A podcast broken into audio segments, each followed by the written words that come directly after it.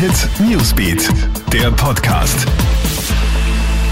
Guten Morgen, ich bin Tatjana Sickel vom Kronehit Newsbeat und das ist der Kronehit News Podcast. Diese Themen beschäftigen uns heute früh.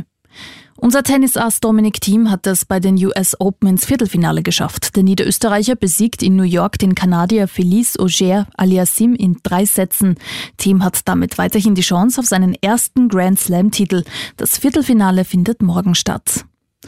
Über 2000 Menschen haben gestern in Wien gegen Homophobie demonstriert. Es handelt sich um eine Solidaritätsdemo. Die Grünen hatten zuvor zur Kundgebung aufgerufen, nachdem bei einer anderen Demonstration von Verschwörungstheoretikern am Samstag die Regenbogenfahne zerrissen und Homosexuelle als Kinderschänder bezeichnet wurden. Die Polizei ermittelt bereits wegen Verhetzung.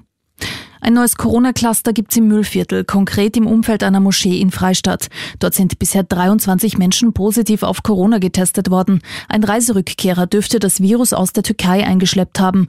Derzeit werden noch Kontaktpersonen ausgeforscht. Und damit noch einmal zum Sport. Herber Rückschlag für das ÖFB-Team in der Nations League. Österreich musste gestern in Klagenfurt gegen Rumänien eine Niederlage einstecken. 2 zu 3 lautet das Ergebnis. Österreich hält damit nach zwei Partien bei einem Sieg und einer Niederlage.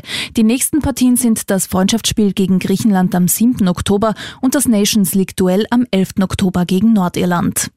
Das war's auch schon wieder. Up to date bist du immer im Kronehit Newsbeat und auf kronehit.at. Krone Hit Newsbeat, der Podcast.